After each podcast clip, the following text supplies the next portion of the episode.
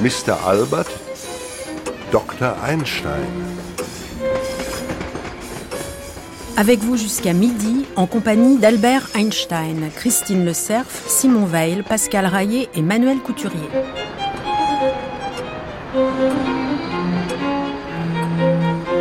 Albert Einstein considérait son appartenance au peuple juif comme un cadeau du ciel. Aux yeux de l'illustre physicien, le judaïsme n'était pas une doctrine et encore moins une religion. Plutôt un idéal de solidarité avec tout ce qui est vivant, le désir ardent de la connaissance pure, l'ivresse joyeuse en présence de la beauté du monde, qu'elle soit inscrite dans un psaume, le chant d'un oiseau ou une formule mathématique. Einstein s'était lui-même baptisé par autodérision le Saint juif. À sa mort en 1955, il lègue tous ses papiers à l'université hébraïque de Jérusalem. Mr. Albert n'a jamais cessé de rêver à la Palestine, mais Dr. Einstein a toujours refusé de s'y installer. Que reste-t-il de l'esprit d'Einstein aujourd'hui à Jérusalem, dans la ville sainte qu'il avait accueillie en prophète lors de son seul et unique voyage en 1923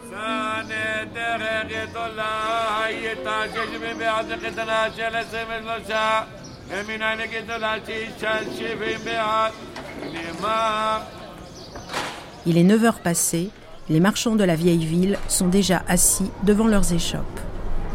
אבל זה צוות מצרפת שעובדת על אלברט איינשטיין. יהיה תוכנית בצרפת בקיץ, ואנחנו ככה מסתובבים, גם נלך לאוניברסיטה העברית, שהוא עבד עם האוניברסיטה העברית. מי לא מכיר Qui ne connaît pas Albert Einstein Oui, voilà. Donc bien sûr, Albert Einstein qui est lié avec l'histoire de l'atome. עניין של אטום, כן? כן, זה מה בוודאי, שאתם, אני כן. מכיר את זה, אני מכיר כן. את זה. מי לא מכיר? Connaît pas 90 99% האנשים זה מכירים זה אלברט איינשטיין. כן, כן. 95% des gens connaissent Albert Einstein. אלברט איינשטיין זה בן אדם גדול מאוד. C'est un זה- homme très grand. הוא, יש לו חוכמה. Sage. מהשמיים, לא חוכמה רגילה. C'est Euh, un sage inspiré du ciel. Est-ce qu'il est, est-ce qu'Albert Einstein est lié à- pour eux à, à Jérusalem et à Israël יש קשר בין איינשטיין לישראל או לפלסטין או לירושלים? אתה זה- זה- אלברט איינשטיין זה היה יהודי.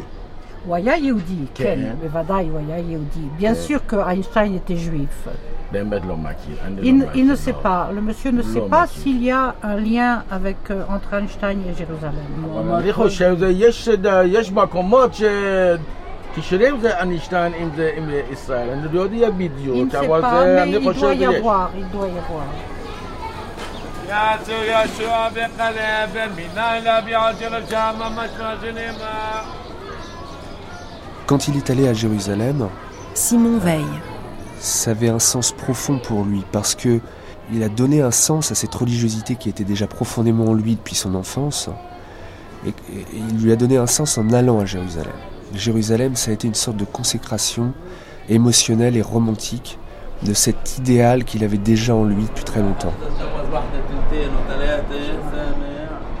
Einstein arrive en Palestine. Eva Telkesh-Klein. Il est accueilli euh, à Lod, son train arrive jusqu'à Lod. Il est accueilli le 1er février 1923.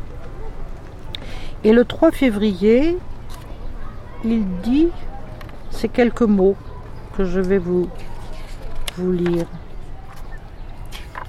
En compagnie de sœur Herbert Samuel, à pied dans la ville, c'est le jour du Shabbat le long du chemin de ronde du mur d'enceinte jusqu'à la pittoresque vieille porte. Puis descente au mont du Temple, le mur des lamentations, où des corélégionnaires hébétés prient à haute voix, le visage tourné vers le mur, le corps plié, par un mouvement de balancement d'avant en arrière. Pitoyable spectacle d'homme avec un passé, mais sans présent.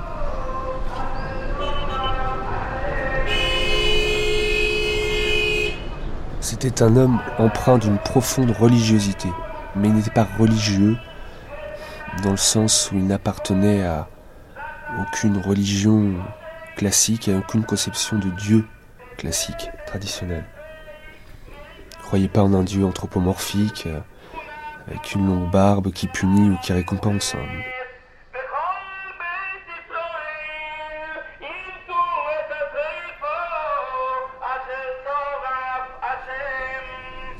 D'entendre là, c'est l'annonce euh, de la mort d'un rabbin.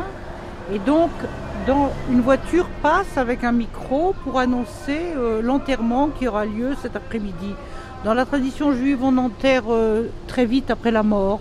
Donc, il tourne dans ce quartier de Meacharim pour que tout le monde vienne rendre hommage aux morts.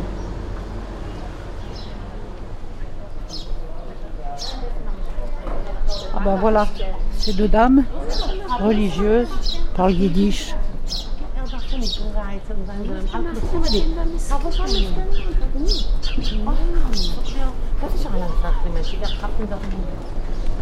Le quartier de Meacharim, ça s'appelle euh, les 100 portes.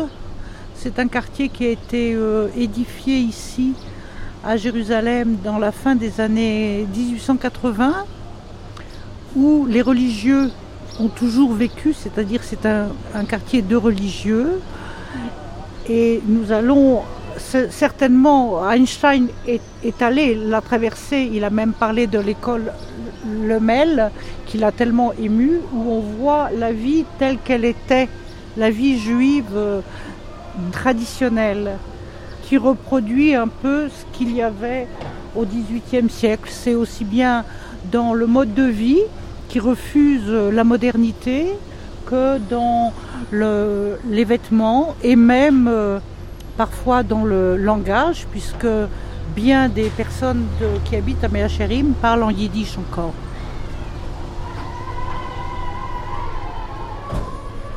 On emmène le saint juif à l'école Lemel, où des enfants l'accueillent. Einstein est visiblement ému et prononce les mots suivants. Je considère que c'est aujourd'hui le plus grand jour de ma vie.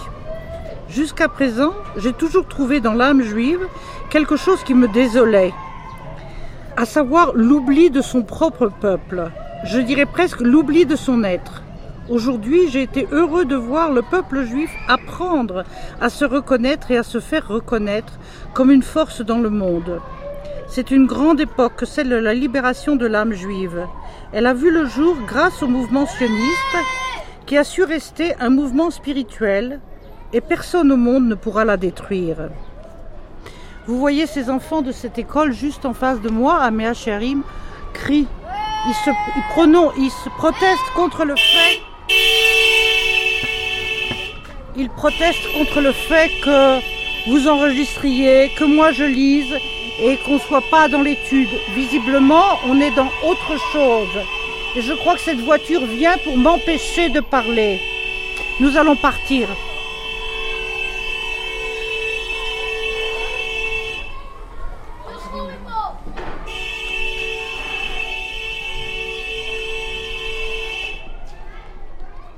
Il a toujours méprisé les, juifs ultra-orthodoxes et tous ceux qui euh, euh, considéraient la religion comme euh, une conception de Dieu étriqué où euh, il fallait respecter des rites, suivre les mitzvot, les commandements du judaïsme. Et tout ça, il l'a toujours rejeté en bloc avec une grande, grande violence. Il ne comprenait pas tout ça. Et beaucoup de rabbins ultra-orthodoxes d'ailleurs le jugeaient assez sévèrement et il faisait de même. Quand je lis ce qu'a écrit Einstein, pense que je comprends l'attraction par rapport à cette euh, entité religieuse respectueuse de la tradition et en même temps ce rejet. Et quand il euh, dit, comme il a dit, à propos de l'éventualité de sa venue en Israël, de son installation en Israël, de sa participation euh, comme professeur à l'université hébraïque. Il a dit que je peux très bien comprendre, c'est qu'en Europe, il se sent libre, alors que s'il était ici à Jérusalem, il se sentirait prisonnier. Il y a ces deux dimensions qui existent, même quand on habite comme moi euh, aujourd'hui en 2013 à Jérusalem, il y a ces deux dimensions de l'enfermement, un peu un enfermement à Jérusalem et en même temps euh, de continuité, de inscription dans le mouvement du peuple juif.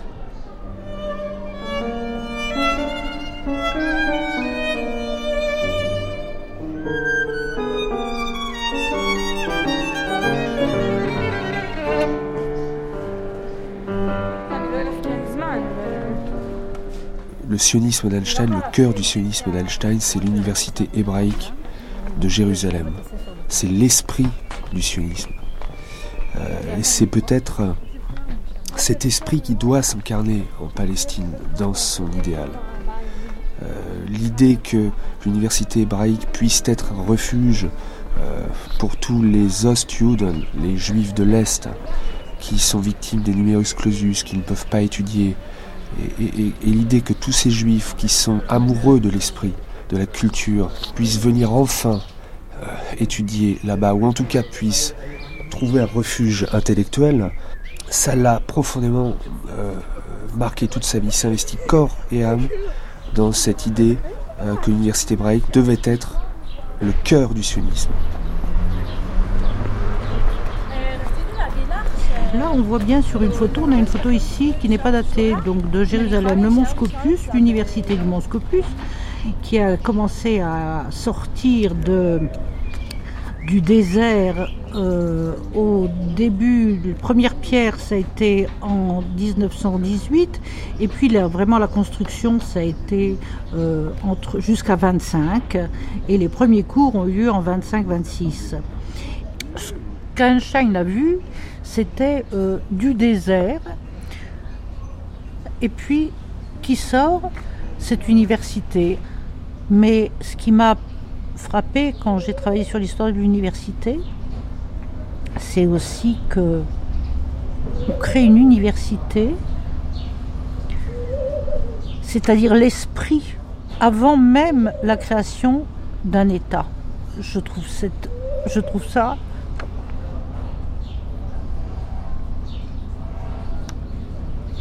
je trouve ça incroyable.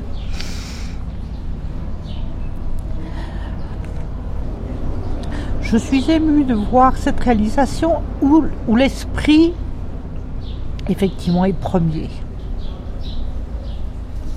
Il est parti euh, aux États-Unis en 1921 euh, pour un voyage de collecte de fonds. Il allait de conférence en conférence euh, et il était acclamé par les foules juives et, grâce à lui, Weizmann a pu recueillir des sommes considérables d'argent qui euh, d'ailleurs n'ont pas servi qu'à l'université hébraïque puisque Einstein a aussi été un peu instrumentalisé.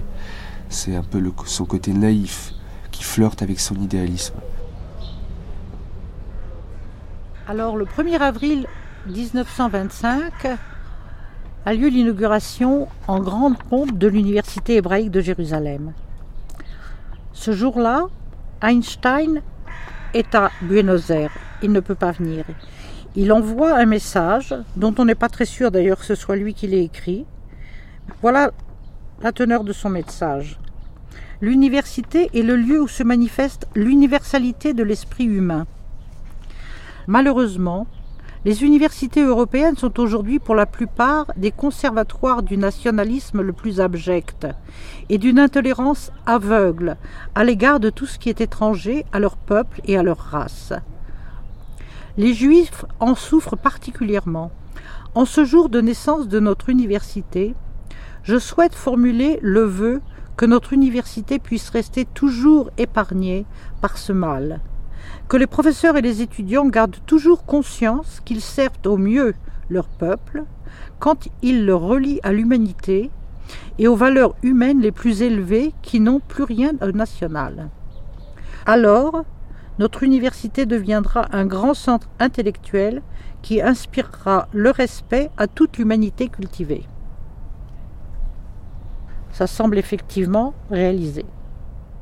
L'université hébraïque est de très bon niveau et elle s'est développée. Elle est même maintenant sur plusieurs campus. Les quelques premiers étudiants sont devenus des milliers.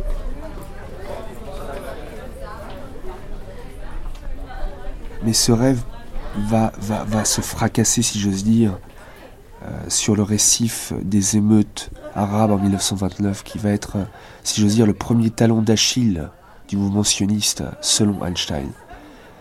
Et à partir de 29, euh, brutalement, il va prendre un recul par rapport au sionisme, puisqu'il considère qu'on ne peut pas établir ce centre idéal culturel en Palestine qu'il tient à cœur si cela se fait au détriment des Arabes.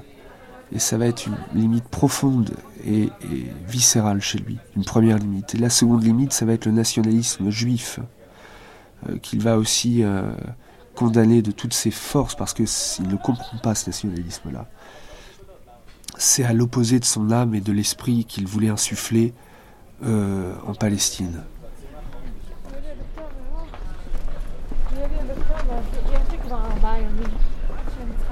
Shalom, Miata. Shalom, Niv Goldstein. Bonjour, je m'appelle Niv Goldstein, j'ai 31 ans, j'habite à Ramat Gan, non loin de Tel Aviv. Depuis maintenant deux ans, je me consacre à tout ce qui concerne Einstein. J'ai amassé des tas de documents, consulté des archives, j'ai compulsé toutes sortes d'écrits, de documents, de lettres, de livres. J'ai rassemblé tous les matériaux que j'ai pu récolter et trouver sur le sujet. D'abord, on peut dire qu'Einstein est un sioniste spécial, spécifique. On ne peut pas le classer dans une seule catégorie classique. Il a expliqué ce avec quoi il n'était pas d'accord et ce qu'il préférerait privilégier dans l'idéologie sioniste. Mais si on veut vraiment le cataloguer et si on se réfère aux deux idées du sionisme, celle de Herzl, la trajectoire politique et territoriale, et celle de Harad Ha'am, le sionisme culturel, Einstein se range davantage du côté de ce sionisme culturel. Il défend la notion de nation juive, mais dans le sens de communauté internationale, de peuple qui n'a pas obligatoirement besoin d'un pays pour exister. Et pour lui, l'idée d'un État est un choix plutôt qu'une nécessité. Einstein veut sauvegarder, protéger la dispersion des juifs dans le monde et leur maintien dans la diaspora plutôt que leur regroupement en un seul pays les Juifs continueront majoritairement à vivre en dehors de ce foyer national. Ils savent qu'il existe, mais il n'est pas essentiel qu'ils y aillent.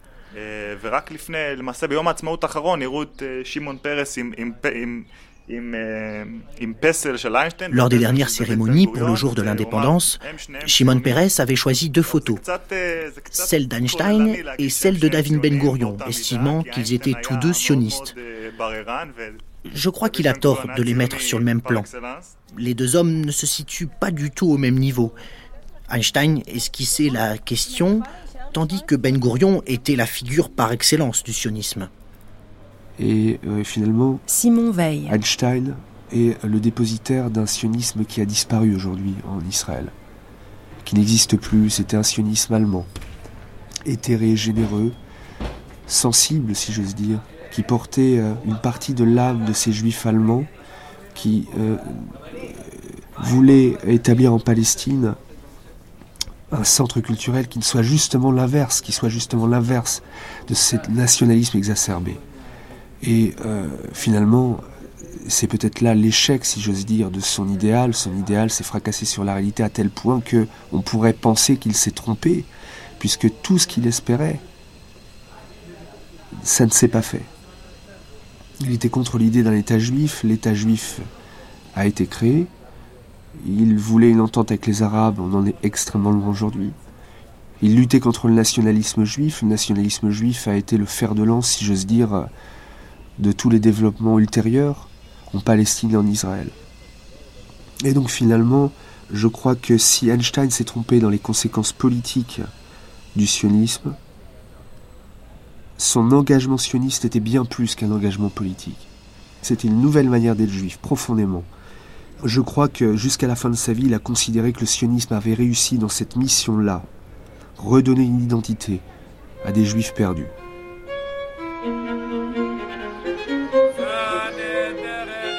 Mr. Albert, Dr. Einstein. Avec Eva Telkesh-Klein, historienne au Centre de recherche français de Jérusalem, spécialiste de l'histoire de l'université hébraïque, Ronnie Goldstein et Simon Weil, historiens du sionisme. Notre périple à Jérusalem n'est pas terminé. Je vous donne rendez-vous à 11h aux archives Einstein de l'Université hébraïque où nous ouvrirons les lettres d'un véritable épistolier. Bonne matinée sur France Culture.